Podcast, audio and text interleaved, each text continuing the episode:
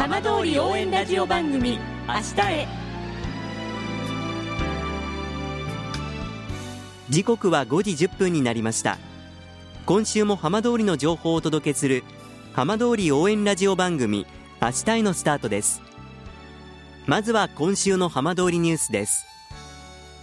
東京電力福島第一原発で増え続ける処理水の処分に関し政府は13日関係閣僚会議を総理大臣官邸で開き海に放出する方針を正式決定しました。2年後をめどに第一原発敷地内から放出に着手します。菅総理大臣は処分は廃炉を進めるのに避けては通れない課題だ。政府が前面に立って安全性を確保し風評払拭に向けあらゆる政策を行っていくと述べました。ただ原発事故に加え二重の風評被害を懸念する漁業者の反対は根強く今後も丁寧な説明や風評抑制賠償制度の整備と多くの取り組むべき課題が残されています。原発事故で練習拠点を静岡県に移転していた日本サッカー協会の選手育成機関 JFA アカデミー福島の男子が6日10年ぶりに広野町で活動を再開しました。16期生となる19人の入校式が J ビレッジで行われ世界に通用する選手の育成がスタートしました。さて毎週土曜日のこの時間は浜通りのさまざまな話題をお伝えしていく15分間。震災と原発事故から10年。ふるさとを盛り上げよう。笑顔や元気を届けようと頑張る浜通りの皆さんの声浜通りの動きにフォーカスしていきます。お相手は森本洋平です。どうぞお付き合いください。浜通り応援ラジオ番組明日へ。この番組は地球を守る未来をつくる東洋システムがお送りします。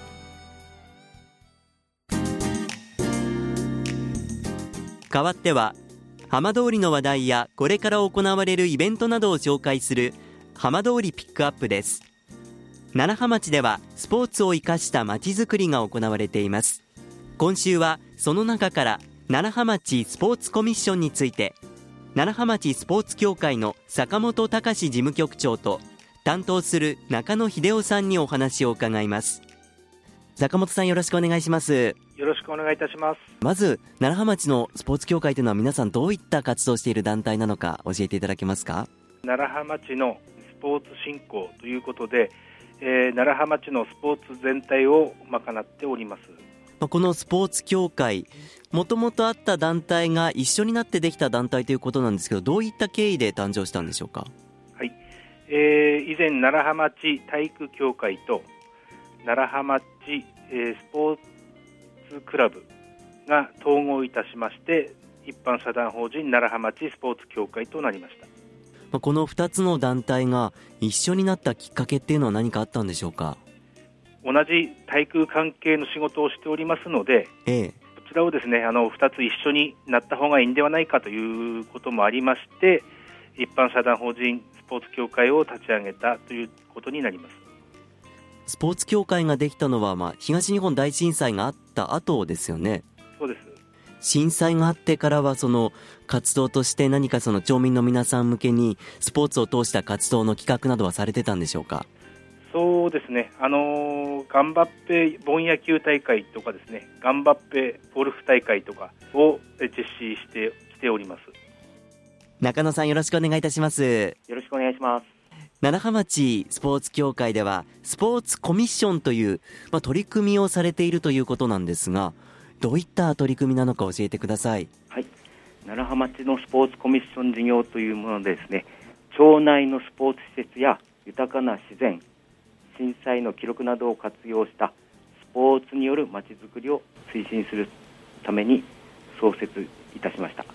いつからスタートしたんでしょうか。昨年の10月からになります具体的にはこうどういった取り組みをされてるんでしょうか？楢葉町のスポーツ施設でありますスカイアリーナ。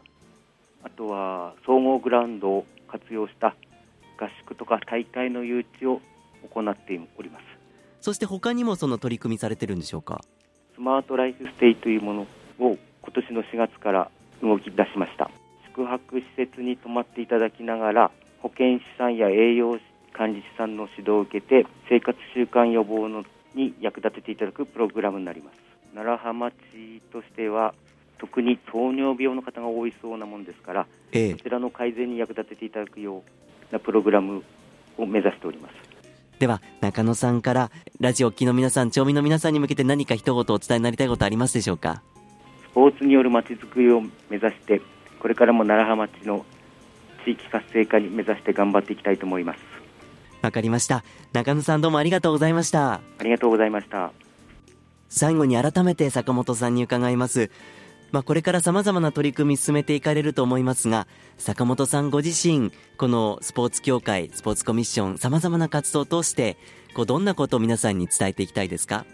あのまず、あの体を動かして元気に、えー楽しくですね、あの過ごせればいいのかなという思いますので、これからもですね、あのいろんな活動を企画いたしますので、えー参加いただければありがたいなというふうに思っております。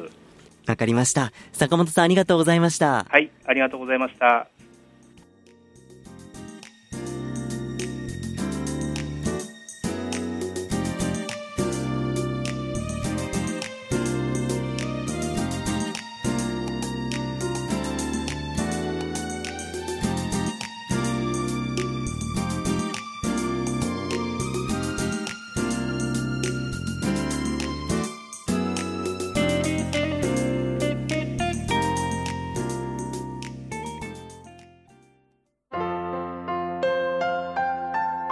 浜通り応援ラジオ番組「明日へ」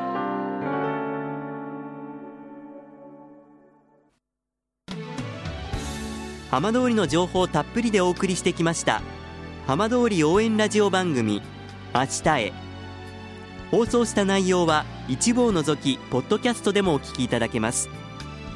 ラジオ福島のホームページからぜひチェックしてみてください。この番組は、地球を守る、未来をつくる、